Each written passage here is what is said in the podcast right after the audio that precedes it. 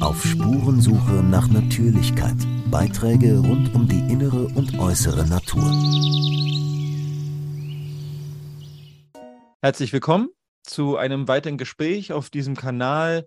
Heute soll es um das Thema kognitive Kriegsführung gehen. Mein Gesprächsgast ist heute Dr. Jonas Tögel, der schon mal hier mit mir gesprochen hat über das Thema Nudging. Ich stelle ihn trotzdem noch mal kurz vor. Dr. Töge ist Amerikanist und Propagandaforscher und seit Februar 2022 wissenschaftlicher Mitarbeiter im Institut für Psychologie der Universität Regensburg. Er ist Autor zahlreicher Bücher und ganz aktuell erschienen ist sein Buch Kognitive Kriegsführung, neueste Manipulationstechniken als Waffengattung der NATO. Heute habe ich das Vergnügen, mit ihm über genau dieses Thema zu sprechen. Herzlich willkommen, Herr Tögel. Hallo, Herr Barucka. Vielen Dank für die Einladung. Ich habe Ihr Buch im Vorfeld bekommen. Es ist ja gerade erst erschienen, vor einer Woche, glaube ich. Ähm, mhm. Und durfte es lesen und habe es auch innerhalb von drei Tagen auf einer Reise gelesen und finde das Thema hochspannend. Deshalb freue ich mich sehr über unser Gespräch. Ich habe mal ein Zitat aus Ihrem Buch herausgesucht, was vielleicht den Anfang bieten kann und auch ähm, ja das Thema vielleicht in kurzen Worten prägnant beschreibt. Sie sagen, jeder Mensch kann praktisch zu jeder Zeit und mit allen verfügbaren und zukünftigen Softpower-Waffen ins Visier geraten. Die Absicht ist die möglichst totale Manipulation seiner Gedanken, seiner Gefühle, seines Wissens, Verhaltens und seiner Weltsicht.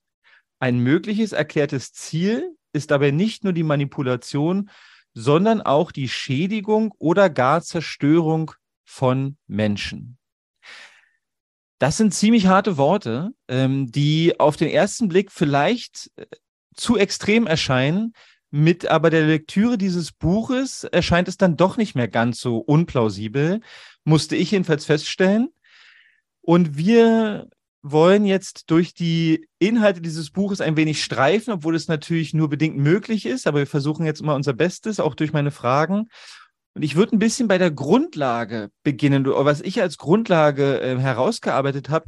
Sie sprechen im Zusammenhang mit der kognitiven Kriegsführung von der Ansprache an das Unbewusste. Erklären Sie uns doch ganz kurz, was Sie damit meinen. Also erstmal, ich gebe Ihnen recht, das klingt natürlich super extrem, aber wenn man sich dann näher damit beschäftigt, mit diesem Programm Kognitive Kriegsführung der NATO, das gibt es ja offiziell seit 2020 oder seit 2021, ähm, gibt viele Dokumente dazu, gibt auch ähm, Videos, Innovationswettbewerbe, wo man da wirklich in die Tiefe geht, gibt auch Bücher dazu, dann stellt man fest, nee, das Programm ist tatsächlich so extrem. Warum steht das Unbewusste so im Fokus? Das ist eigentlich, könnte ich jetzt, wenn ich salopp sage, sagen, das ist die Dauernummer von Propaganda. Propaganda nimmt immer das Unbewusste des Menschen ins Visier. Und das ist eben bei der kognitiven Kriegsführung nicht anders, die sozusagen ähm, eine sehr zugespitzte und sehr moderne Form von Propaganda ist. Und wie kann man sich das vorstellen? Die Psyche des Menschen ist in etwa so strukturiert wie ein Eisberg, der eben einen sehr großen Teil unterhalb der Wasseroberfläche hat, in etwa 80, 90 Prozent. Verifix, dieser Gewinner von dem NATO-Innovationswettbewerb Kognitive Kriegsführung, die sagen sogar, ja, das sind wahrscheinlich 95 Prozent. Ich glaube, das ist ein bisschen hochgegriffen, aber so in etwa. Und dieser Teil, der macht eigentlich unser Verhalten, unsere Gefühle aus und der ist uns aber gar nicht bewusst. Und es ist nur ein sehr kleiner Teil, ist überhalb der Wasseroberfläche. Und dieser große unbewusste Teil, der ist super gut erforscht, psychologische Forschung, ähm, Sprachwissenschaften, Geschichtswissenschaften und, und, und seit über 100, 120 Jahren. Und eigentlich weiß man genau, auf welche Knöpfe kann man drücken, um die Menschen zu beeinflussen, ohne dass sie es mitbekommen, ohne dass sie Widerstand entwickeln. Das ist die Nummer, die läuft schon lange. Und die wird jetzt eben in der kognitiven Kriegsführung der NATO nochmal extrem zugespitzt. Hm. Ich kann nochmal darauf hinweisen, dass wir schon ein Gespräch geführt haben. Wer da nochmal nachhören will, um das auch besser zu verstehen, kann das machen. Da ging es um das Thema Nudging. Da haben wir uns damit schon beschäftigt. Aber genau. als Grundlage ist es schon nochmal wichtig zu verstehen.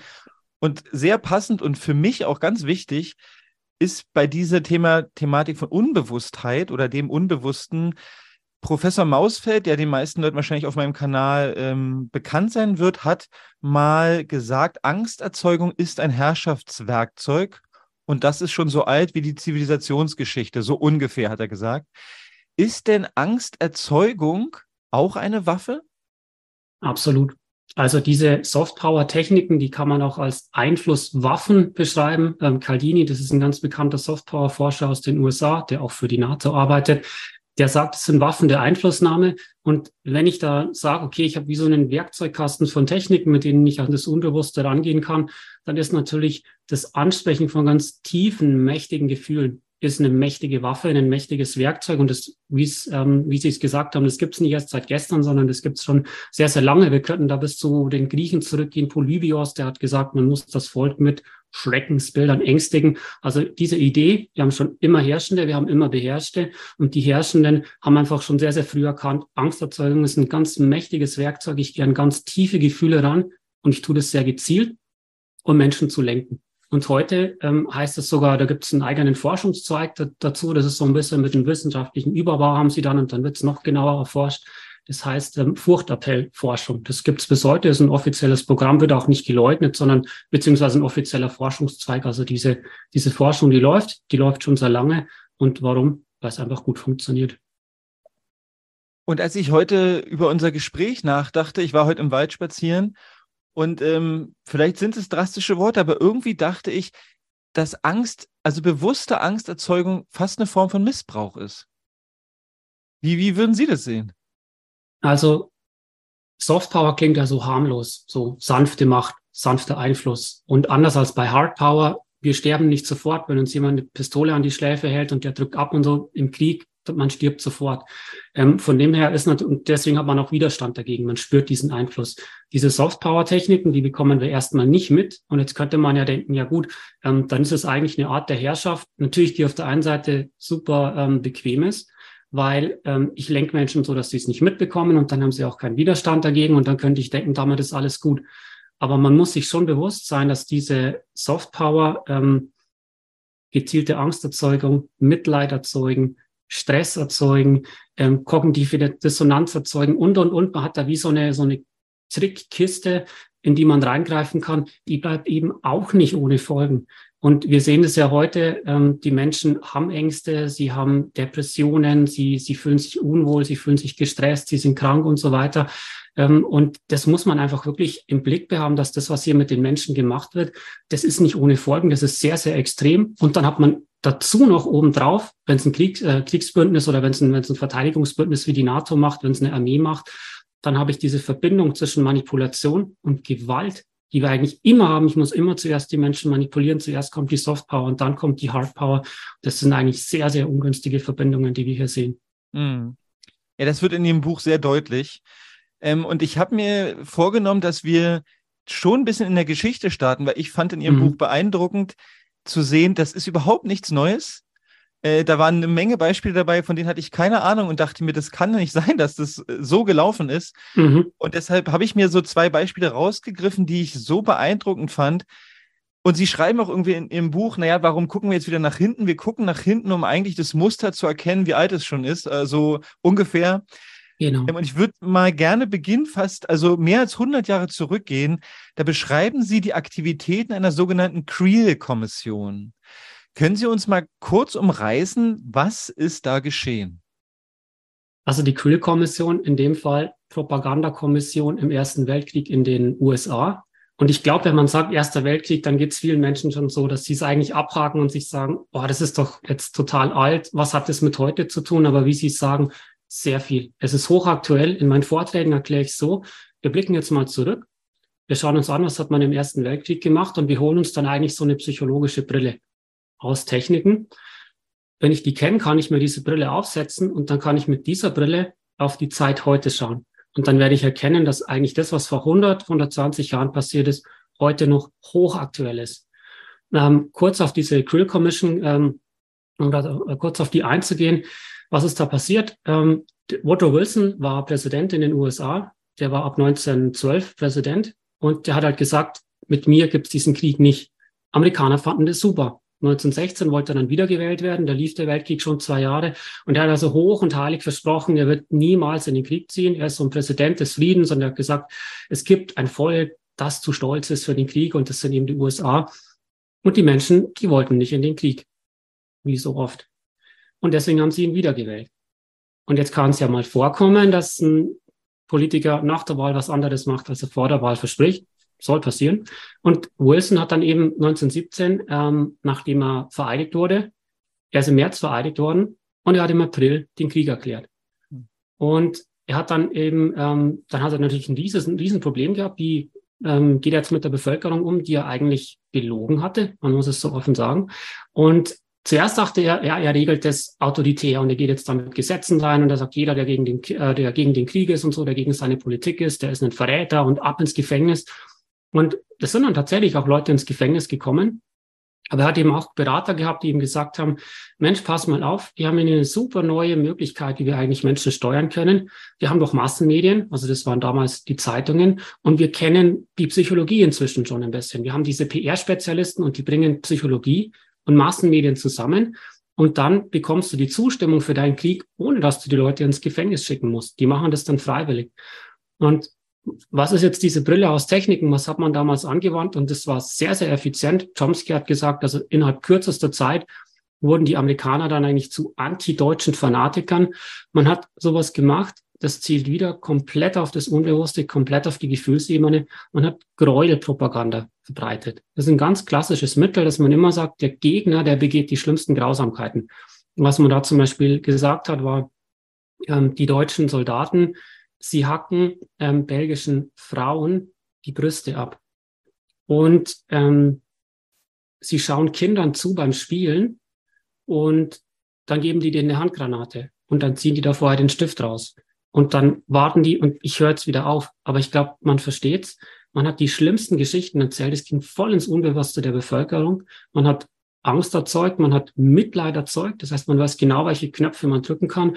Und das war ein Mittel. Ein anderes Mittel war, war natürlich alles, hat sich später herausgestellt, diese Geschichten waren gelogen. Okay, es gab nicht die belgischen Kinder, denen die Hände abgehackt wurden. Es gab nicht die belgischen Frauen, denen die Brüste abgeschnitten wurden. Ganz schlimme Geschichten. Sie haben funktioniert, aber sie waren gelogen.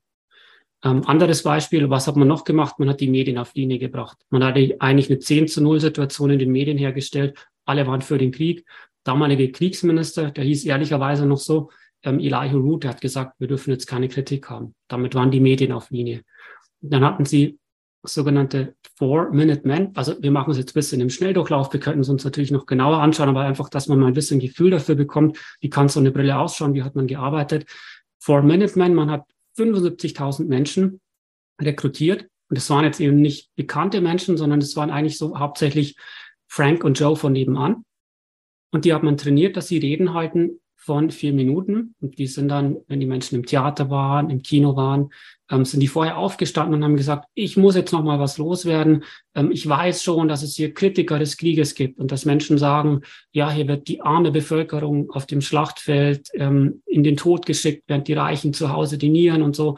Und aber ich sage euch, wer das behauptet, das ist ein deutscher Spion wahrscheinlich und das sind alles Lügner. Wir als Nation stehen hier zusammen und wir machen die Welt sicher für die Demokratie und wir müssen nur noch mal einmal Krieg führen und dann ist gut. So ähm, ist auch eine Standardgeschichte, die man erzählt. Einmal noch Krieg führen, um die Welt sicher für die Demokratie zu machen. Ein Krieg, um alle Kriege zu beenden. Immer wieder hat man diese Geschichten erzählt. Die haben insgesamt 750.000 ähm, Reden gegeben, diese vier Minuten Reden im ganzen Land. Und so hat man es geschafft, mit verschiedenen Techniken eigentlich ähm, die Stimmung in der Bevölkerung zu drehen. Man ist dann in den Krieg gezogen. Und wenn man sich dann die Bilanz anschaut, insgesamt im Ersten Weltkrieg 16 Millionen Tote. Ja, ähm, es geht geschichtlich dann weiter in Ihrem Buch und äh, wir überspringen mal ein paar Sachen, weil da sind wirklich viele. Aber ich denke, wir haben jetzt schon an dem ersten Beispiel gut sehen können, welche Techniken, also ich, ich denke sofort an die Brutkastenlüge. Also es ist jetzt nichts, ja. Äh, was, was nicht sich wiederholen würde, ja, dass etwas ganz Schlimmes erzählt wird und sich dann als falsch darstellt, auch vielleicht um eine Affekthandlung eigentlich zu ermöglichen, weil ich denke immer so, wenn ich was ganz Schlimmes höre, dann denke ich mir, ja, im Affekt muss man jetzt was tun, äh, aber dieser Affekt ist halt leider durch eine Lüge ausgelöst. Ähm, und wir gehen mal ein bisschen weiter, und zwar gab es im Jahre 1954 in Guatemala einen Vorfall oder Vorfälle, die mit kognitiver Kriegsführung zu tun haben, jedenfalls laut Ihren Aussagen im Buch. Können Sie uns kurz einen Einblick gewähren, was da geschehen ist? Genau, also vielleicht noch ganz kurz zu dem, was Sie gesagt haben, dieses Affekt. Da gibt es sogar auch ein psychologisches Wort dafür, das heißt schnelles Denken, langsames Denken. Das ist von Kahnemann, äh, ist auch ein Nobelpreisträger, ist ein Klassiker. Der hat gesagt, wir haben eigentlich zwei Arten, wie wir denken. Die eine ist sofort, das sind die Emotionen, dieses System 1, das springt sofort an. Und das steuere ich natürlich immer in der Propaganda an. Ich möchte schnelle Affektreaktionen. Die zweite, ähm, das zweite System, System 2, das ist viel langsamer. Da überlege ich nochmal da schaue ich an, okay, wie sind eigentlich die Interessen der Beteiligten? Geht es ja nicht vielleicht um Profit von der Rüstungsindustrie? Ähm, müssen wir wirklich jetzt in den Krieg gehen? Und wenn Sie langsam rangehen und drüber nachdenken, dann schicken Sie die Menschen eigentlich nie, dann können Sie die nie in Kriege schicken, dann können Sie nie dafür überzeugen. Sie müssen immer dieses schnelle Denken ansprechen. Sie müssen Gräuelpropaganda verbreiten. Sie müssen auf die tiefen Gefühle gehen. Und genauso hat man es auch gemacht in, in Guatemala. Ähm, ich habe auch das Beispiel nochmal genommen, weil es, finde ich, so, besonders einprägsam ist man muss sich die Zeit bewusst machen. 1954, da war der erste, äh, der zweite Weltkrieg, war da gerade neun Jahre her. Im Zweiten Weltkrieg sind in etwa 75 Millionen Menschen gestorben.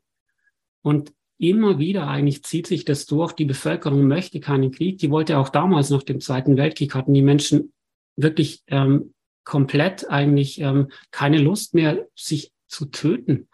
Und ähm, wieder musste man Propaganda einsetzen. Und das war so einer der letzten Propaganda-Coups von Edward Bernays, der Neffe von Sigmund Freud, der als der Begründer der modernen Propaganda oder Public Relations gilt. Der hat während dem Ersten Weltkrieg gearbeitet, der hat zwischen den Weltkriegen gearbeitet und er hat dann eben auch 54 in Guatemala gearbeitet. Ähm, was war passiert? Damals ähm, hat in Guatemala einen Regierungswechsel gegeben. Da ist Jacobo Arbenz 1951 ist Präsident geworden und er war kein Kommunist, aber er war auch kein Kapitalist, sondern er war so mittendrin, also eigentlich Sozialist. Und das war sehr schwer eigentlich auch für die amerikanische Regierung, das dann zu verkraften, dass er gesagt hat, er möchte ähm, gerne die ähm, United Fruit Company, hieß die, also heute ist es Chiquita, so ein ja, Obstunternehmen eigentlich aus den USA. Er möchte, dass die diese Ländereien, die besaßen sehr viele Ländereien in Guatemala, dass die die der armen Bevölkerung geben. Und er hat eigentlich United Fruit enteignet. Jetzt konnten die das nicht richtig einordnen und haben gesagt, nee, also Sozialist, das lassen wir nicht gelten, das muss ein Kommunist sein. Und wenn es ein Kommunist ist, dann ist es unser Feind. Edward Bernays hat für United Fruit gearbeitet, hat es genauso gesehen und es gab ja 1953 schon Mossadegh in Iran, die man sich sehr genau angeschaut hat, wo man gesagt hat, okay, wir haben ein Problem, wenn die Präsidenten von Ländern anfangen zu sagen, dass die Rohstoffe doch den Ländern selber gehören sollen. Das geht ja gar nicht. Ähm, in dem Fall wurde Mossadegh auch gestürzt durch einen Coup von, von ähm, CIA und MI6. Und um diesen Sturz von Abends jetzt in Guatemala vorzubereiten, hat Bernays das gemacht, was er nachher als Propaganda-Blitz, also Blitzkrieg bezeichnet hat. Er hat die Menschen in den USA bombardiert mit Meldungen und er hat sich vorher überlegt, okay, welche Ängste kann ich jetzt triggern? Ähm, bombardiert mit Meldungen, dass Abens eigentlich ein kommunistischer Spion ist. Und jetzt hat er gesagt, dann könnte ja Moskau eigentlich seine Truppen in Guatemala stationieren und dann können die sehr, sehr schnell in den USA einfallen. Er hat auch Gräuelpropaganda verbreitet. Er hat irgendwelche Fotos genommen von Menschen, die tot vor Häusern lagen. Man wusste nicht, gab es ein Erdbeben oder keine Ahnung, aber er hat gesagt, völlig klar, sein eigener Nachrichtendienst hat es dann verbreitet. Völlig klar, hier schlachtet der Diktator Arbenz sein eigenes Volk ab. Das war gelogen. Er hat natürlich die Menschen in Guatemala dann auch mit, mit Flugblättern sozusagen bombardiert. Also die Propaganda ging dann auch in das Land selber. Man hat versucht, die Militärs zu drehen und hat den Militärs gesagt, Arbenz ist ein kommunistischer Spion, der unterdrückt sein eigenes Volk und, und, und. War alles gelogen. Aber irgendwann hatten sie die Stimmung so weit, dass man ähm, Arbenz stürzen konnte. Es ging dann, der Sturz selber war ähm, relativ ähm, verglichen mit anderen Kriegen gab es nicht so viele Tote, also relativ ähm, unblutig. Ich glaube, es gab insgesamt ein paar hundert Menschen, die dann gestorben sind. Das ist schon schlimm. Aber man muss sich dann bewusst machen, jetzt könnte man sagen, okay, ähm, Bernays selbst hat gesagt, ja, das ist jetzt die Befreiungsarmee und wir haben jetzt hier ähm, das Volk in Guatemala befreit. Nixon ist nachher runtergeflogen, hat genau die gleiche Geschichte erzählt, hat gesagt, seid froh, den kommunistischen Diktator seid ihr los und jetzt wird alles gut. Und dann gab es aber nachher ähm, ja eigentlich Terror in dem Land und das mehrere Jahrzehnte. Und dabei sind dann eben nicht ein paar hundert, sondern es sind Hunderttausende von Menschen gestorben. Es gab eigentlich Massaker unter, unter der Zivilbevölkerung. Mayas wurden, wurden wirklich ähm, getötet. Und man hat es dann erst in den, in den ähm, 1990er Jahren auf, ähm, aufarbeiten können. Gab es dann auch einen Untersuchungsausschuss. Aber man sieht einmal mehr, sie können einfach nicht Demokratie oder Freiheit oder was auch immer sie wollen herbeibomben in dem Fall ging es einfach um die Wirtschaftsinteressen. Man wollte, dass United Fruit seine Ländereien behält. Hat man dann nach dem Coup hinbekommen, nach diesem, nach diesem Putschversuch, vorbereitet durch Propaganda. Und weder die Propaganda noch der Putsch führen irgendwie zu was Gutem. Und wenn man das mal begriffen hat, es zieht sich wirklich durch wie ein rotes Band, ähm, es, es hilft den Menschen einfach nie, sondern es wird immer zu Leid, zu Tod, zu Schaden. Und darum ist es so wichtig, dass wir darüber aufklären. Hm fand bei diesem Beispiel noch so besonders, was habe ich jetzt auch gewählt, da ging es ja eigentlich um wirtschaftliche Interessen. Das war ja keine geopolitische Agenda, jedenfalls ursprünglich nicht, sondern da hat jemand sozusagen die wirtschaftlichen Interessen von einer großen Firma in Frage gestellt. Wenn ich mich richtig entsinne, wollte er das äh, United Fruits zu dem Preis wieder zurückkaufen, den sie selber in ihrer Steuererklärung angeben. Und dann war dann United Fruits erbost darüber, obwohl es ja irgendwie genau. auch ein ehrlicher Weg gewesen wäre. Also United Fruit hat halt scheinbar in den USA ein bisschen getrickst bei ihrer, Steu ihrer Steuererklärung. Die haben das Land so billig angegeben, dass sie nicht so viele Steuern zahlen müssen. Und dann hat natürlich Abends gesagt, super, das nutzen die aus, dann können wir es ja nicht billig abkaufen. Und ähm, in dem Fall, und mal wieder, ich meine, wenn Sie, wenn Sie es anschauen, wenn Sie viele Konflikte anschauen, und ich habe mir sehr viele angeschaut, dann stellen Sie fest, es geht eigentlich immer entweder um Macht oder um Profit, um Geld. Und das, was dann oben drauf kommt, ist die Geschichte, die erzählt wird. Und darum fand ich diese Verbindung eigentlich zwischen, um was geht es eigentlich wirklich? Es geht um Macht, es geht um Profit. Und wie verkauft sich psychologisch? Das finde ich sehr, sehr spannend. Und man sieht einfach, das passt in den seltensten Fällen zusammen. Ja, und das, äh, das bringt uns auch zu dem nächsten Abschnitt. Also wir, sozusagen diese Historie ist für mich auch eine gewisse Vorbereitung in Ihrem Buch, ja, um eine Grundlage zu schaffen, wo, wo gucken wir eigentlich hin. Und dann ähm, gliedern sie diese äh, kognitive Kriegsführung ein bisschen auf. Und äh, ich mag mit ihm mal durch diese Bereiche gehen, weil ich finde die alle drei relevant. Sie sprechen unter anderem von kultureller Manipulation äh, in Verbindung mit kognitiver Kriegsführung. Können Sie beschreiben, was Sie damit meinen? Also was die NATO eigentlich damit meint, ist, die sagt, das Vertrauen in unser Militärbündnis und diese Unterstützung für das, was die NATO repräsentiert, Verteidigungsbündnis, westliche Wertegemeinschaft. Das, was die Menschen in den Köpfen und in den Herzen haben, das ist für uns genauso wichtig wie das, was unsere Panzer, Schiffe, Flugzeuge etc. auf dem Kriegsschauplatz, auf dem Schlachtfeld leisten.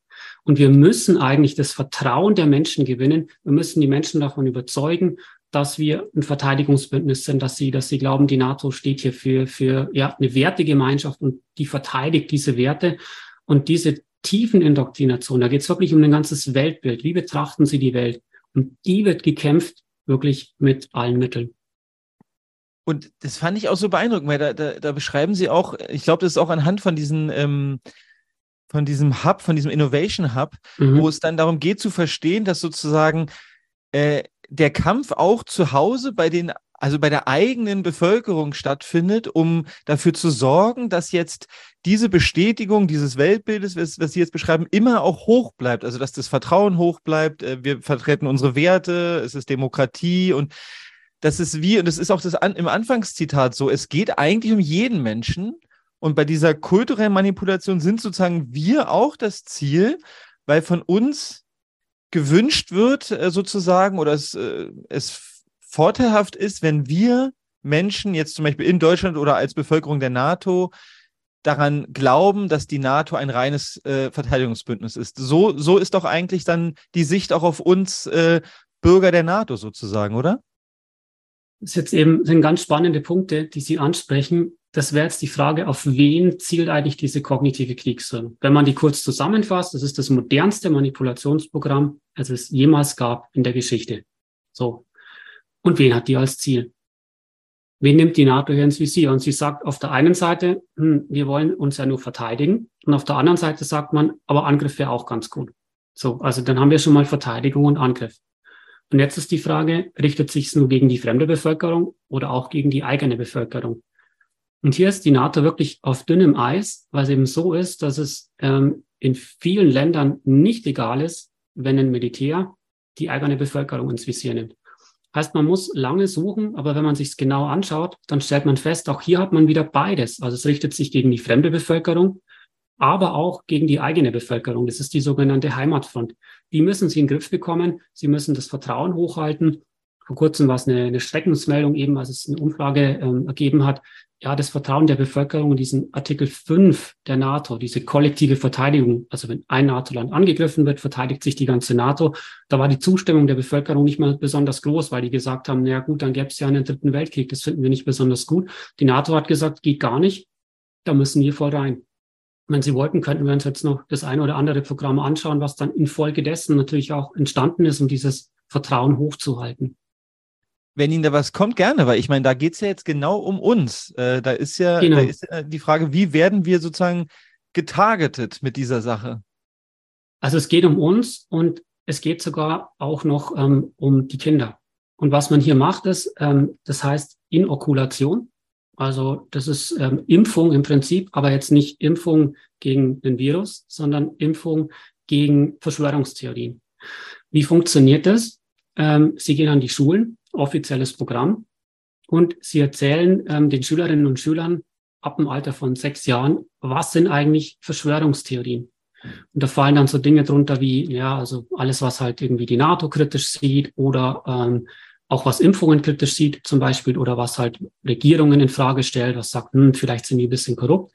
Da lernen die Kinder an so kleinen Dosen von diesen Informationen. Das ist wie bei einer Impfung, da kriegen sie ja auch eine kleine Dosis vom Virus und dann entwickeln sie eine Abwehr dagegen. Und hier macht man es psychologisch. Man gibt ihnen so kleine Dosen und sagt, wenn ihr diese und jene Infos habt, macht sofort den Haken dran zur Verschwörungstheorie. Und dann gibt es einen Abschlusstest und die Kinder müssen das dann ausfüllen. Und dann, wenn sie das alles als Verschwörungstheorie abhaken, ähm, was jetzt NATO, Regierungen etc. kritisch sieht, haben sie es bestanden, volle Punktzahl. Und dann macht man sogar sowas, ähm, dass man ähm, andere Schülerinnen und Schüler als ja eine Art Tugendwächter versucht zu engagieren. Die müssen dann aufpassen, dass in ihrem Freundeskreis auch keine Verschwörungstheorien erzählt werden. Und aus diesen Kindern in ein paar Jahren haben sie Jugendliche, haben sie Erwachsene. Und das Ziel ist halt, dass die dann sehr früh lernen, alles, was irgendwie in eine kognitiv nicht gewünschte Richtung geht. Es gibt dann auch dieses Wort der kognitiven Sicherheit. Also alles, was nicht kognitiv sicher ist, ähm, müssen die sofort ablehnen. Und so möchte man sehr, sehr früh eigentlich ähm, schon ansetzen an der Psyche der Menschen und sie so beeinflussen. Und da sieht man einfach, wie tief die Programme gehen, wie langfristig hier gearbeitet wird und auch wie ja, massiv die Beeinflussung ist. Und wie früh angefangen wird. Ja. Ähm, und wenn man jetzt sozusagen schon ein wenig äh, sich mit der, mit der Thematik Verschwörungstheorie oder auch dem Begriff beschäftigt hat, ist natürlich schnell klar, wie heike das eigentlich ist, wenn jemand vorgibt, äh, wie das zu bewerten ist. Also es ist ja eine sehr große Einschränkung des Denkraums, der da, genau. da stattfindet. Genau.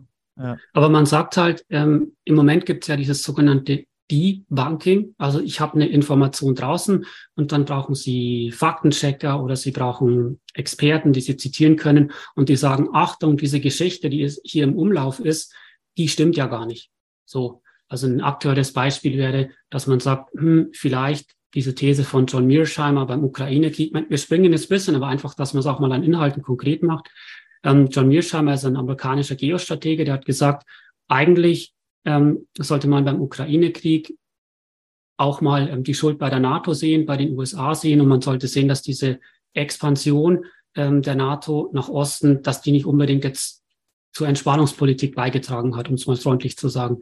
Und ähm, diese Geschichte können Sie jetzt aus Sicht der NATO die Banken, also Sie können sagen, die stimmt ja gar nicht. Wir haben hier Experten, die ähm, erklären Ihnen, warum das falsch ist.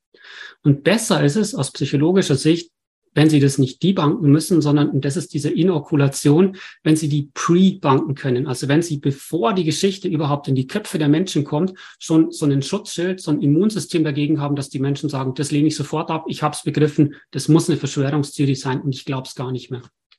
Also es ist wie eine Art Filter. Es werden Filter eingesetzt, die gewisse Informationen schon in gewisse Schubladen tun. Mit, äh, und, und es wird bewusst ausgewählt, wie diese Filter ungefähr aussehen. Genau, so ein psychologisches Immunsystem, dass sie eigentlich gewisse Sachen komplett schon ablehnen und die gehen dann gar nicht mehr in ihren Kopf, die gehen gar nicht mehr in ihr Herz, sondern die lehnen sie eigentlich sofort ab. Und irgendwie hat es ja auch, äh, auch wenn ich jetzt springe, vielleicht hat es ja auch was mit diesem Affekt, also mit diesem langsamen und schnellen Handeln zu tun, weil was Sie jetzt beschreiben, na, lass uns doch mal angucken, was sagt die NATO oder was ist vor zehn Jahren passiert. Das, dafür brauche ich ja als Grundlage, dass ich nicht im Affekt bin nach dem Motto, der hat mich gerade geschlagen, jetzt schlage ich zurück. Äh, dafür bräuchte ich ja wieder die Grundlage überhaupt, mir äh, Informationen beschaffen zu wollen. Dafür brauche ich Ruhe, dafür brauche ich Übersicht. Da greift es irgendwie auch ineinander, würde ich sagen. Genau, da sind wir jetzt eigentlich schon bei dem, was kann ich dagegen tun? Und das, was Sie jetzt beschrieben haben, ich würde das zusammenfassen und da, da gibt es ja dieses DIME-Schema. Also das heißt, welche Ebenen kann ich mir eigentlich anschauen, ähm, wenn ich jetzt einen, einen Konflikt zum Beispiel betrachte oder eine Sachfrage. Und da empfehle ich immer sehr, DIME, D-I-M-E, Diplomatie schaut man sich an. Also man schaut zum Beispiel, was machen die Politikerinnen und Politiker, was machen Entscheidungsträger, ähm, was treffen die für Aussagen, was sagt Putin, ähm, was, äh, keine Ahnung, ja, sagt die NATO etc. Ähm, dann hat man I, das sind die Informationen, das schauen wir uns ja jetzt im Moment sehr intensiv an. Wie wird gearbeitet, welche Informationen gebe ich raus, wie kontrolliere ich den Informationsfluss. Dann M, das wäre das Militär. Wo stehen eigentlich die Soldaten? Wer dehnt sich in welche Richtung aus? Und das ähm, E, das heißt Economics oder halt Wirtschaft auf, auf Englisch, das wollte ich jetzt nicht nehmen, sonst sagt man Dimwe. Ähm, aber damit ist halt gemeint, dass man schaut, ja, ähm, wer profitiert eigentlich?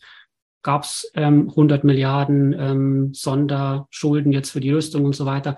Ähm, die gab es ja, also dann schaut man sich einfach an, wie sind die Geldflüsse, wer profitiert davon? Und wenn ich so diese verschiedenen Facetten von dem Konflikt betrachte, dann bin ich eigentlich schon voll drin im langsamen Denken, was Sie gerade gesagt haben. Und dann gehe ich offen auf die einzelnen Informationen zu und es braucht natürlich Zeit. Und hier weiß man auch in der kognitiven Kriegsführung wird gesagt, und das ist auch ein Grund, warum Propaganda so gut funktioniert. Wir wissen, die Menschen haben nicht besonders viel Zeit. Wir wissen, es ist mühsam, sich durch einen Berg von Informationen zu kämpfen. Lass uns doch diesen Berg noch ein bisschen größer machen, die Menschen mit noch mehr Informationen überladen, dass sie sagen, okay, jetzt wird's mir zu viel, jetzt kenne ich mich gar nicht mehr aus. Und dann haben sie wieder die einfachen psychologischen Knöpfe, die sie drücken können und mit denen sie wieder die Menschen lenken können. Hm. Das ist eine super Überleitung, weil es gibt in Ihrem Buch auch den Abschnitt, als es um die Bereiche der kognitiven Kriegsführung geht. Da geht es auch um das Internet und, über, und um die Überflutung von mhm. oder durch Informationen. Jetzt äh, sozusagen, das Internet ist ja dann eher eine neue ähm, Erfindung, die ja aber trotzdem, also als, ähm, als Werkzeug für die Techniken der kognitiven Kriegsführung benutzt werden kann. Äh, zusammen mit der Überflutung durch Informationen. Beschreiben Sie doch, ähm, was in, in dem Buch rausgearbeitet haben. Wie funktioniert das? Wie funktioniert in dem Bereich kognitive Kriegsführung? Also ein Punkt natürlich, den Sie ansprechen, ist, dass man sehr genau weiß, dass wir auf der einen Seite uns über alles informieren könnten. Wir haben durch das Internet Zugang zu fast allen Informationen mit sehr, sehr wenigen Klicks. Dass wir aber auf der anderen Seite ähm, einfach davon überfordert sind. Wir haben nicht so viel Zeit, wir können uns nicht über alles ähm, wirklich mit diesem langsamen Denken einlesen. Und ähm, dann sagt man, man möchte gezielt das, was wir ähm, aufnehmen können, eigentlich überfordern. Das ist wie so, wir haben ja, wenn wir es kurz psychologisch aufdröseln, in etwa 10.000 Sinneswahrnehmungen pro Sekunde. Die stimmen alle auf uns ein, aber die kriegen wir gar nicht alle mit, weil wir können nur unsere Aufmerksamkeit in etwa auf sieben plus minus zwei richten. Die haben wir dann im Kurzzeitgedächtnis und die kann ich weiterverarbeiten. Jetzt kann ich sagen, diese sieben Sachen, die wir im Kurzzeitgedächtnis haben, diese, diese sieben Chunks, da biete ich ganz viele verschiedene an und ich bombardiere die Leute ständig mit Informationen und dann kommt es zu sogenannten diesem Overload, also dem Überladen und dann sind wir eigentlich platt, wir sind überwältigt von Informationen und was mache ich jetzt?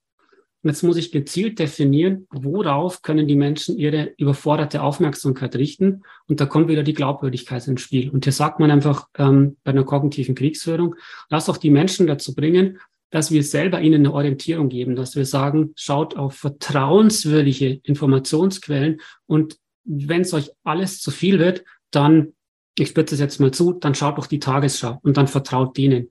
Und vielleicht kennen Sie das auch, wenn Sie jetzt im Alltag mit Menschen reden. Es gibt nicht wenige Menschen, die sagen, mir ist es eigentlich alles zu viel, mir ist es zu kompliziert.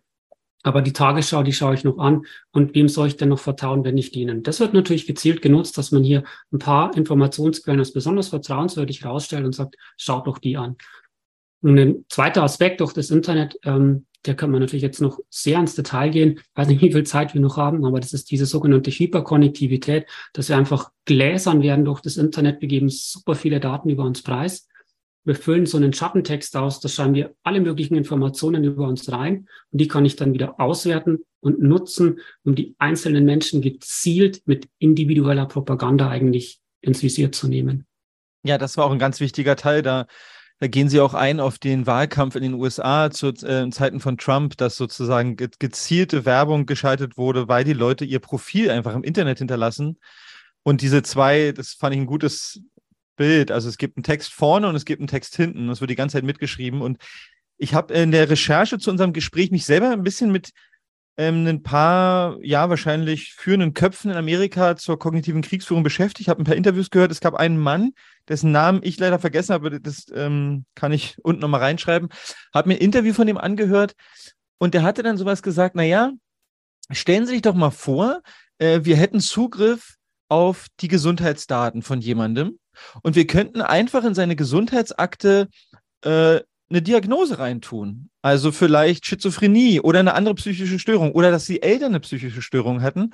Und dann fährt er sofort und sagt, ja, stellen Sie sich vor, was würde es mit ihm machen? Was würde es mit ihm machen, wenn er sich bewirbt? Was würde es mit ihm im Rentenanspruch? Also er, er sprach so lapidar darüber und und dann dachte ich im nächsten Augenblick an die sozusagen an die kommende Opt-out-Variante unserer elektronischen äh, Patientenakte und dachte mir so, ja, wie einfach wäre es in dem, in dem Augenblick sozusagen mit Informationen, also mit der, mit der gezielten Änderung von Informationen, ein, ein genau ein Individuum eigentlich äh, ja als Ziel äh, sozusagen ins Visier zu nehmen und mittels ein paar Veränderungen ihn stark anzugreifen. Das ist doch eigentlich auch Teil von kognitiver Kriegsführung, oder? Also der Herr, den Sie jetzt ansprechen, der heißt äh, James Giordano. Ich ja. kenne einen amerikanischen Journalisten, der hat gesagt, boah, also auf mich, der wirkt ja so ein bisschen wie Dr. Frankenstein, ähm, weil der ist halt sehr, mh, hm, wie soll ich das sagen, er ist sehr ähm, deutlich, indem wir eigentlich ähm, die Möglichkeiten analysiert. Und ich weiß, dass er auch in der kognitiven Kriegsführung doch einiges ähm, beigesteuert hat. Und er ist, ähm, würde ich jetzt, ich würde ihn jetzt einordnen, so unter diesen ähm, NBIC-Komplex und Militarisierung der Neurowissenschaften. Also Sie haben jemand, der kennt sich sehr, sehr gut mit Neurowissenschaften aus. Was ist es? Da erforscht man eigentlich das Gehirn. Und ähm, der NBIC-Komplex, das wäre Nanotechnologie, Biotechnologie, Informationstechnologie und Kognitionswissenschaften. Und das sind jetzt so die neuen Wissenschaften, wo auch dieser ähm, Giordano viel dazu arbeitet, die man jetzt eben auch noch einspannen möchte in die kognitive Kriegsführung. Und man muss sich das eigentlich so vorstellen, Propaganda war ja jetzt nie losgelöst von Forschung. Zuerst gab es die psychologische Forschung, es sind Philosophie und halt Kulturwissenschaften und so vor 100, 120 Jahren bis heute. Die hat sehr, sehr viele Werkzeuge geliefert. Man hat einfach den Menschen dann gut gekannt und daraus hat man die Techniken entwickelt. Und jetzt sagt man, okay, Psychologie kennen wir jetzt schon ziemlich gut. Gibt es nicht neue Möglichkeiten, technische Möglichkeiten, wie ich die Menschen manipulieren kann? Und da kommen dann eben auch die, die Neurowissenschaften und da kommt auch Giordano ins Spiel. Ähm, wie kann man das am besten erklären?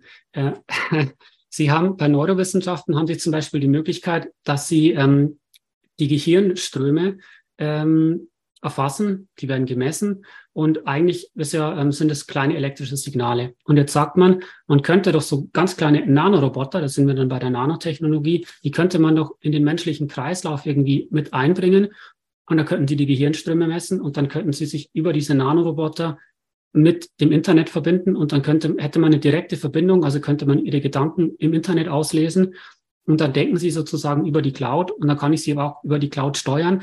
Und vielleicht denkt sich jetzt der eine oder andere, Mensch, das ist aber, das klingt aber sehr nach Science Fiction.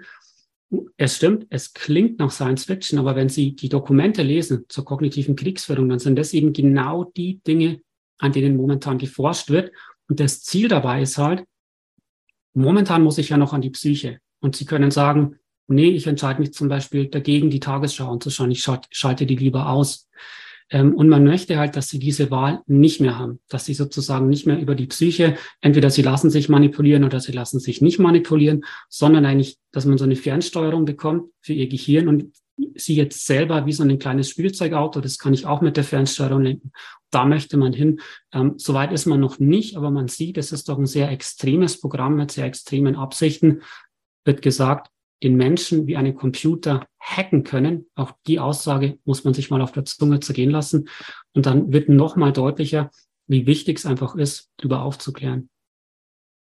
Total. Und da habe ich auch, ähm, als ich einen kleinen Artikel über ein Buch geschrieben habe, dachte ich noch so, es ist gar nicht leicht, würde ich sagen, nicht in das gleiche Muster zu verfallen wie das, was man beschreibt, weil man könnte auch mit den Informationen, die Sie gesammelt haben, Angsterzeugung herstellen, weil es sind, es sind beängstigende Dinge.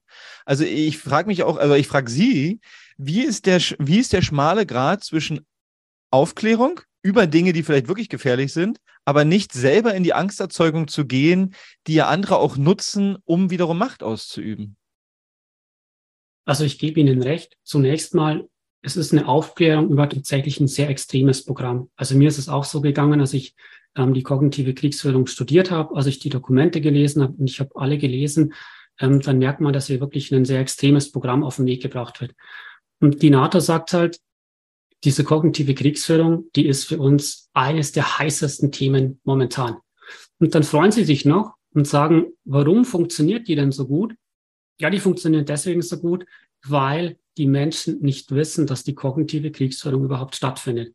Und da dachte ich mir halt, okay, wenn das für die NATO eines der heißesten Themen im Moment ist, wenn die NATO den Menschen hacken möchte, wenn sie sagt, super, dass die Menschen nicht über Bescheid wissen, da kann ich Abhilfe schaffen. Also das war wirklich ähm, ein Grund, warum ich dieses Buch geschrieben habe, was mich wirklich antreibt, diese Aufklärung. Die Menschen müssen verstehen, sie müssen die Techniken kennen. Was wird hier mit ihnen gemacht? Und der zweite Schritt, und das ist auch das, was Sie ansprechen, wie kommen wir dann wieder raus? Und darum war es mir auch wirklich eine Herzensangelegenheit, auch dieses letzte Kapitel im Buch zu schreiben, mit dem gezielten eigentlich zum einen die Menschen aufklären, ihnen die geistigen Werkzeuge an die Hand zu geben, diese kognitive Kriegsführung zu erkennen und dann aber auch ihnen den Rücken zu stärken. Und genau das gleiche Wissen, das wir über den Menschen haben, das in der kognitiven Kriegsführung eigentlich aufs Extremste missbraucht wird, muss man sagen, das zu nutzen, für ähm, ja, Motivation, für Neutralisierung von Kriegsführung, für ähm, ja, die Menschen einfach zu stärken und ihnen zu helfen, aus dieser Manipulation und vielleicht auch aus, aus Ängsten und, und Depression rauszukommen und ihnen wirklich zu zeigen, okay, ähm, was sind konkrete Schritte, wie sie noch im Alltag, in der, in dem ja diese kognitive Kriegsführung tagtäglich stattfindet, dass ihnen da trotzdem gut geht und dass sie gestärkt daraus gehen. Das ist mir echt wichtig. Ja, das, das war deutlich zu lesen in dem letzten Kapitel. Da komme ich auch noch drauf. Ich würde Sie gerne mal noch dazu befragen, was Sie jetzt aktuell als so die, die, die heißesten Schlachtfelder der kognitiven Kriegsführung sehen. Also wo, in welchen Themenbereichen, die uns gerade so beschäftigen, sehen Sie schon gerne auch mit Bezug auf die NATO, weil das Buch handelt ja schon wirklich explizit auch darum, um diesen, um dieses Feld. Was würden Sie da aktuell als ähm, relevant erachten? Also was sicherlich ein ganz wichtiges Thema ist und das ist auch unkritisch, das ähm, wird offen zugegeben, das ist der Krieg in der Ukraine. Hier möchte man wirklich um die Gedanken und Gefühle der Menschen kämpfen, weil man sieht einfach die Gefahr, es könnte ja sein, dass man militärisch auf dem Schlachtfeld gewinnt, so wird es offen gesagt. Vielleicht besiegen wir Russland mit Waffen, mit Hardpower. Aber wenn sich die russische Geschichte, das russische Narrativ, und das wäre jetzt eben aus russischer Perspektive, dass die sagen, wir kämpfen hier gar nicht Russland gegen Ukraine, sondern es ist für Russland ein großer vaterländischer Krieg, um sich zu verteidigen.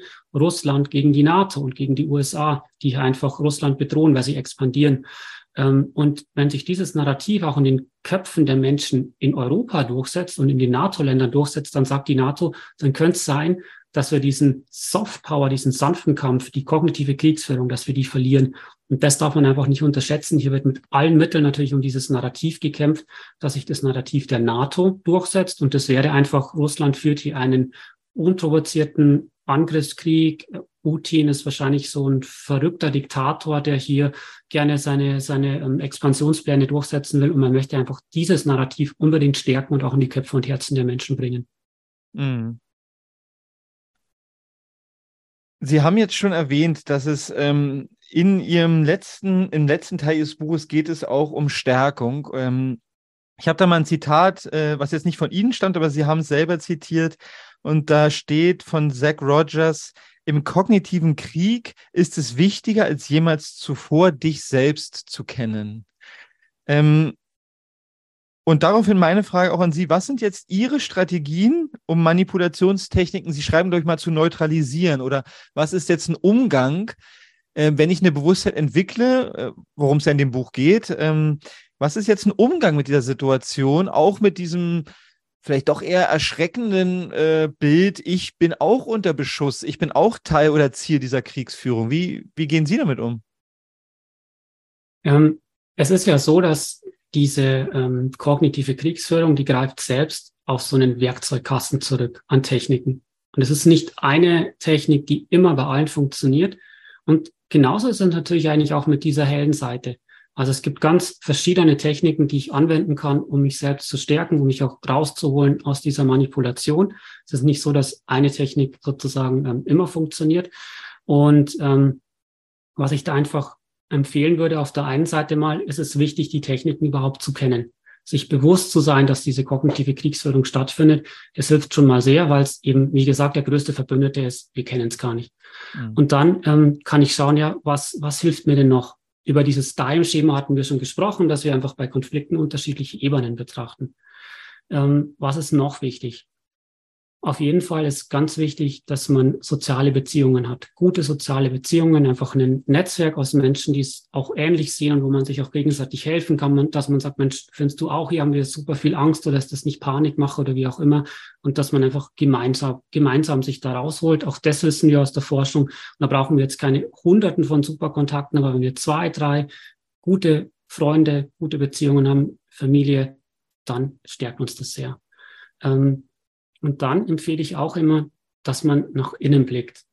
Und ähm, das ist wirklich dieser, dieser gezielte Blick auf die intrinsische Motivation, heißt es. Ähm, ich kann mir gut vorstellen, dass Sie das in Ihrer Arbeit auch oft machen, dass man wirklich, man geht raus in die Natur, man nimmt sich mal Zeit für sich selbst. Und wir haben alle bestimmte Motivation in uns, die wirklich nur für uns selbst ist, die uns selbst auch ausmacht.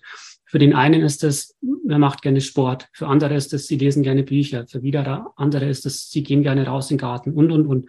Dass man sich mal wieder bewusst macht, was tut mir eigentlich gut? Was möchte ich gerne? Was treibt mich eigentlich an?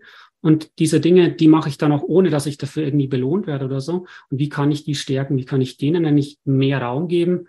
Kleine Ziele sich setzen und so sich eigentlich immer mehr von dieser positiven Energie in den eigenen Alltag holen, auf sich selbst schauen und so in kleinen Schritten einfach rausgehen. Und ich bekomme auch immer mal wieder die Frage ähm, bei Vorträgen, ähm, hat äh, vor kurzem mich jemand gefragt, ja, Herr Zögel, ähm, ich mache das so, ich schalte mal den, den, den Fernseher ab und ich, ich tue mir das alles gar nicht mehr an. Wie sehen Sie denn das? Und habe ich gesagt, ich mache das eigentlich genauso. Also ich lasse dann auch oft die Informationen, die mich irgendwie runterziehen, die lasse ich dann weg. Tagesschau schaue ich mir noch an, weil ähm, muss ich ja, muss dann so ein bisschen mitschreiben. Ähm, aber ich lasse es auch oft aus und dass man einfach sagt, okay, ich darf auch mal die Dinge, die mir nicht gut tun, die darf ich mal weglassen. Ich darf auch mal einfach im Fernseher ausschalten und mich dem Positiven widmen, ähm, raus in die Natur gehen zum Beispiel oder ein gutes Buch lesen oder was auch immer. Und ähm, das sind einfach, das sind einfache Werkzeuge. Vielleicht, wenn die Menschen jetzt auch sagen, das ist aber gar nicht kompliziert. Es ist genau das Gleiche bei der Propaganda. Diese Dinge sind kognitiv vom Verstand her eigentlich nicht so schwer zu verstehen. Aber wenn ich sie mal begreife, wenn ich sie wirklich umsetze, dann sind sie doch auch sehr, sehr mächtig und ich kann da doch sehr, sehr, sehr, sehr viel positive Kraft ziehen. Hm. Sie haben auch im, im, in diesem letzten Kapitel schreiben Sie, wir brauchen in Zukunft nicht noch mehr Manipulationswaffen oder Softpower und nicht noch mehr Gewalt. Was wir brauchen, ist vielmehr ein ehrlicher, respektvoller Umgang miteinander, eine gewissenhafte Aufarbeitung von Kriegslügen, Aufklärung über Softpower-Techniken sowie eine zwischenmenschliche Kommunikation auf Augenhöhe ohne Gewalt und Manipulation. Fand ich einen sehr schönen Beitrag und mag da äh, einfach ein, äh, eine Erfahrung teilen, die ich gemacht habe, die vielleicht auch für den Zuseher oder Zuschauer interessant sein könnte. Ich habe vor nicht allzu langer Zeit einen Redekreis einberufen mit Leuten, die im Klima, Klimaaktivisten sind. Und wir hatten verschiedenste Stimmen. Die ganze Bandbreite war da von es gibt keine Klimakrise bis hin, wir müssen in zwei, drei Jahren das und das tun, sonst sterben wir alle. Themenunabhängig, wir könnten es gleich jetzt mit dem Ukraine-Krieg äh, hinsetzen. Ja, es gibt ja einfach eine Bandbreite. Und alle waren in der Lage zu sagen, wie sie die Sache sehen, wovor sie Angst haben, weil alle hatten vor auch irgendwas Angst, ja. Ähm, und alle durften das aussprechen. Es hat alles zweieinhalb Stunden gedauert, wir waren zehn Menschen. Und äh, danach fanden es alle gut. Und alle haben gesagt, lass uns wieder treffen. Und ähm, ich, jeder fühlte sich verstanden, keiner wurde verurteilt, keiner wurde bewertet. Jeder durfte einfach sagen, hey, so sehe ich die Welt. Und das war immer erstmal in Ordnung, Weil ich meine, wer sollte sich anmaßen zu sagen, das ist falsch? Und ich mag dieses Beispiel, weil ich selbst erlebt habe und weil ich sehe, dass die Medien, also obwohl es pauschal ist, aber ich würde sagen, die Medien und soziale Netzwerke eher dazu tendieren, das Trennende darzustellen und gar nicht mehr in Erinnerung rufen, äh, ja, wir sehen die Sachen da jetzt unterschiedlich, wir können uns aber trotzdem zusammensetzen. Äh, und mir ist es ein Anliegen, und das habe ich bei ihm auch so im Nachwort verstanden, aber würde es jetzt gerne nochmal auch noch dazu hören, dass es eigentlich in den meisten Fällen möglich ist, auch über sehr, sehr emotionale Themen oder strittige Themen miteinander ins Gespräch zu kommen, oder? Also super Beispiel, was Sie jetzt auch erzählt haben. Und ich muss sofort ähm, an das denken, natürlich, ähm, was wir jetzt auch besprochen haben. Das Ziel von Propaganda ist ja auch, oder auch von dieser Gräuelpropaganda, dass ich Menschen gezielt abwerte und dass ich anderen gezielt die Menschlichkeit nehme und dass ich Themen sehr, sehr emotional auflade und sage, jemand, der jetzt eine andere Meinung hat oder vielleicht jemand, der in dem Fall, wenn es russische Soldaten sind, gegen die wir jetzt gerade kämpfen, die sind gar nicht mehr menschlich. Und man spricht den Menschen eigentlich die Menschlichkeit ab.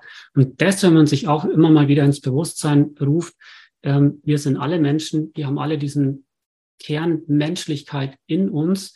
Auch Menschen, die komplett andere Meinung haben, andere Länder, andere, andere Nationen. Wir haben alle das Gleiche, das uns verbindet. Und Propaganda muss das immer überschreiben, muss das immer eigentlich abtöten und schauen, dass man andere runterdrückt. Und wenn wir dieses Spiel nicht mitmachen, dann haben wir auch schon mal sehr, sehr viel begriffen. Und das ist auch ein ganz großer Schritt, um Propaganda zu neutralisieren. Und das ist mir selbst auch wirklich ein ganz großes Anliegen. Mm, ja, das ist super wichtig. Ganz zum Ende frage ich immer gerne noch was Offenes. Gibt es noch was aus Ihrem Buch, aus der Recherche, die damit zu tun hat, wo Sie meinen, das war wirklich noch von Bedeutung, das hat Sie berührt, das hat Sie beschäftigt, das war irgendwie besonders. Äh, ist da irgendwas noch da, was wir jetzt nicht besprochen haben, wo Sie aber denken, boah, das war, das hat mich bewegt? Also eine Sache, glaube ich, die haben wir jetzt noch nicht so direkt angesprochen, aber der muss man sich einfach klar sein, dass das Ziel von dieser kognitiven Kriegsführung der NATO ist, dass offiziell neues sechstes Schlachtfeld oder neuer sechster Kriegsschauplatz festgelegt wird und dieser Kriegsschauplatz, der sind eben wir alle. Also der wird heißen menschliche Domäne oder kognitive Domäne. Da stehen wir selbst im Visier von einer sehr hochmodernen Kriegsführung. Und ich sage einfach, es ist wirklich wichtig, dass wir darüber aufklären, dass wir Bescheid wissen und ähm, dass wir so auch ein Stück weit rauskommen aus dieser Nummer, weil diese kognitive Kriegsführung, da lege ich mich fest, die führt nicht zu mehr Frieden, die führt auch nicht zu mehr Gerechtigkeit, die führt auch nicht zu mehr Demokratie, sondern auch die wird am Ende nur zu Leid und Tod führen. Und es ist wirklich wichtig, dass wir rauskommen aus dieser Nummer. Hm. Das klingt für mich wie ein gutes Schlusswort. Ähm, ich danke Ihnen für die Zeit. Ich danke Ihnen sehr für die Recherche, die in diesem Buch steckt, ähm, die dieses Buch ist voller Quellen und voller Möglichkeiten nachzulesen und zu recherchieren. Und es hat auch ein hoffnungsvolles Ende, was wir jetzt hier auch gerade probiert haben aufzuzeigen. Ähm, ich kann also nur eine ganz große Leseempfehlung aussprechen und ähm, danke Ihnen für Ihre Zeit und wünsche noch einen wunderschönen Tag. Ich bedanke mich auch sehr für Ihr Interesse, für die Einladung und ja, vielen Dank fürs Gespräch und Ihnen noch alles Gute. Auf Spurensuche nach Natürlichkeit. Ein Blog von Bastian Barocker. Liebe Zuhörer, sollte Ihnen dieser Podcast wertvoll erscheinen, freue ich mich über Spenden. Nur mit finanzieller Unterstützung kann ich weiterhin Veröffentlichungen ermöglichen. Herzlichen Dank.